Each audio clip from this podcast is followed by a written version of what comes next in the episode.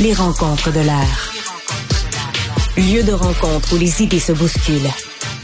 Où la libre expression et la confrontation d'opinions secouent les conventions. Des rencontres où la discussion procure des solutions. Des rencontres où la diversité de positions enrichit la compréhension. Les rencontres de l'art. Avec Alexandre Dubé. Alexandre, bonjour. Salut Benoît. Il y a quelque chose dans ce message-là qui est important là, de l'abbé Claude Paradis. Euh, ce qui se passe dans les rues, ce qu'on annonce dans les discours, ce qu'on annonce dans les médias et ce qu'on voit sur le terrain, là, c'est deux en désespoir. Hein?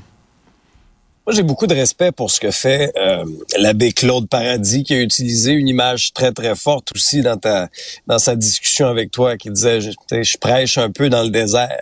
Un abbé qui prêche dans le désert. Et quand j'entends, moi, d'une part, la mairesse de Montréal, Valérie Plante, nous dire, oui, oui, oui, les choses s'améliorent dans le village et qu'on a un son de cloche totalement différent de la part de quelqu'un qui est sur le terrain à tous les jours, qui côtoie la misère humaine, les plus poqués de notre société, et qui me donne un son de cloche complètement contradictoire. Ouais.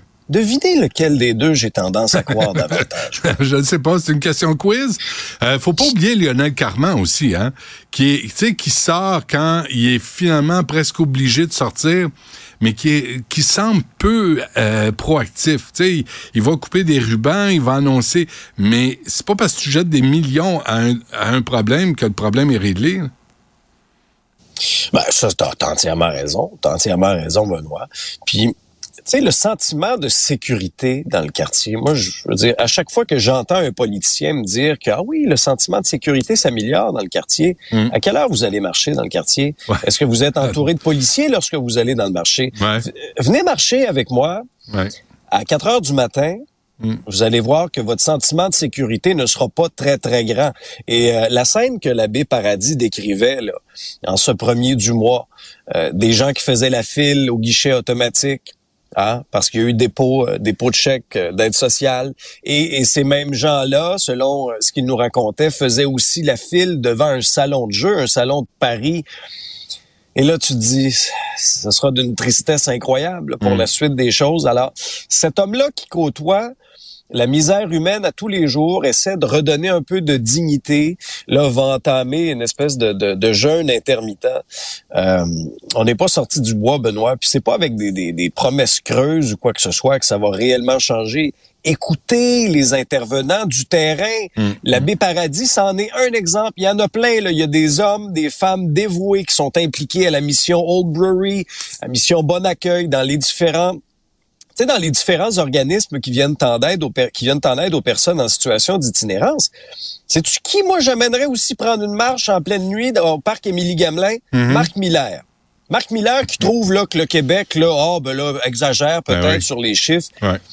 C'est drôle, hein? L'abbé Paradis nous parlait même de tension euh, avec les avec les, les, les, les personnes, les demandeurs d'asile qu'on accueille pas du tout dans des conditions dignes, alors que ces gens-là devraient être accueillis de manière digne, mais en ne respectant pas la capacité d'accueil, puis en continuant de pelleter des nuages comme euh, comme ce que fait M. Trudeau et sa gang d'amis à Ottawa, M. Leblanc, M. Miller. Ce sont Ouais. des gens, j'ai l'impression que ça fait très longtemps qu'ils sont pas venus prendre une marche aux heures critiques là, dans le village. T'as entendu Claude Paradis raconter qu'il y a un ami s'est fait euh, tenir à, à un bout de couteau euh, pour 40 pièces. Pour 40 pièces.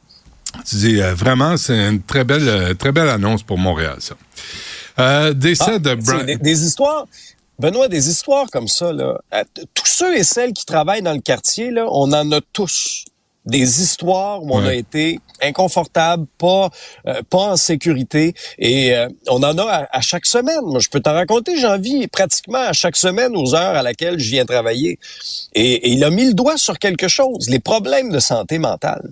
C'est qu'en raison de la drogue, en raison de l'absence de prise de médicaments, par exemple, tu sais jamais dans quel état d'esprit la personne euh, que- qui se retrouve en face de toi est. Alors ça aussi, c'est un des enjeux. Oh, et puis moi je me souviens le ministre Lazure euh, qui avait euh, créé, tu sais, qui avait provoqué la désinstitutionnalisation là, dans les services sociaux, les services de, euh, On voit adressés ce que ça donne. Ben il m'avait dit à TQS il y a 15 ans, c'est un échec. Il dit, je dois admettre que avec le recul, c'est un échec. Euh, si le gars, qui, un psychiatre, qui dit, j'ai essayé quelque chose, ça n'a pas marché. Il a eu l'honnêteté de dire c'est un échec. Après, il n'y a jamais eu de suivi. On n'a jamais dit euh, sur quoi, tu sais, comment on peut rétablir la situation. J'ai posé la question sur les hôpitaux psychiatriques aider les gens, pas les attacher au mur, pas les torturer, les sortir de la Ben rue, puis les aider. Puis c'est comme... Euh, ils sont pas assez nombreux au ministère des Affaires euh, sociales, services sociaux euh, pour euh, trouver des solutions. En tout cas. Tu, veux nous parler, tu veux nous parler de Brian Mulroney? Parce qu'il y a quelques nouvelles, euh, bon, dans la foulée de l'annonce de son décès, bon, ce, ce concert dommage, j'y reviendrai dans un instant, mais euh, ça a été annoncé au cours des toutes dernières minutes. Euh, Brian Mulroney qui aura des, des funérailles d'État, ce n'est pas une grande surprise, on s'y en attendait. Euh, les drapeaux sont en berne également. Mais euh, moi, ce qui me marque, j'ai réalisé plusieurs entrevues là depuis le, le début de la journée, c'est la profonde, le profond talent qu'avait cet homme-là de nouer des amitiés, d'entrer en relation avec l'autre. Et euh, lorsqu'on a euh, annoncé le décès de, ce 18e premier ministre de l'histoire du Canada à l'âge de 84 ans, c'est ce qui c'est ce qui ressortait. C'est un un homme qui était fier de se faire de se faire présenter aussi comme euh, le petit gars de Bécomo. Je veux Mm. dire que le petit gars de Bécomo a un grand héritage, que ce soit sur le plan bon euh, politique, parce que lorsqu'il est arrivé comme premier ministre en 1984, ben là la barre était très très haute, le record de députation avec 211 sièges sur 282, avait quand même de grandes ambitions. Tu sais, on- toi et moi, on parle souvent de politique ensemble, on analyse la politique d'aujourd'hui, mais j'avais la discussion aussi avec Emmanuel Latraverse, puis on faisait la réflexion, on se disait, est-ce que c'est un des derniers Mohicans, là? C'est un des derniers politiciens de cette époque où euh, la personnalité, souvent c'était des, des personnalités plus grandes que nature, Mhm. euh, des gens qui avaient de grandes ambitions également. Puis je, je dis pas qu'il était parfait là, je veux dire il y a eu Ah ouais. euh, des moments aussi très très sombres dans son bilan, mais je veux dire c'est c'est le père de l'accord de libre échange, c'est quelqu'un qui a tenté deux fois plutôt qu'une, quand même de ramener le Québec dans le giron constitutionnel. Et quand je te parle d'amitié, euh, cet échec-là de ramener le Québec dans le giron constitutionnel aura été aussi un point de rupture important avec un de ses, amis précieux, Lucien Bouchard. Et dans les témoignages que j'ai entendus depuis le décès de M. Mulroney, ça a été un de ceux qui est le plus venu me chercher.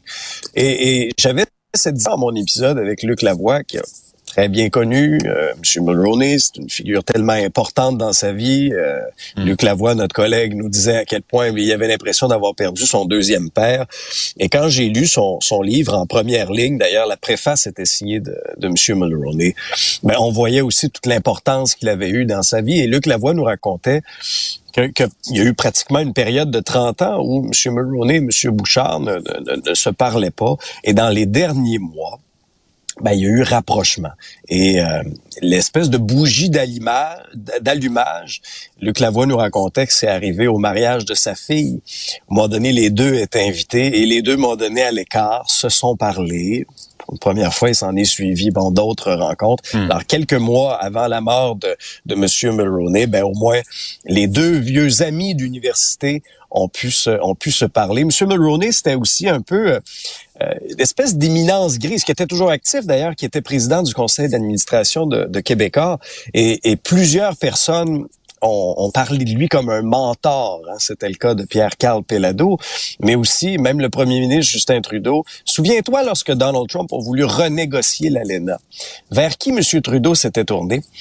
Vers Brian Mulroney pour avoir pour avoir ses conseils. Alors c'est c'est ce qui ressort de ces témoignages-là. Je recevais également aussi un autre de ces euh, de ces euh, de ces ailiers, euh, Gilbert Lavoie, qui a été son attaché de presse aussi.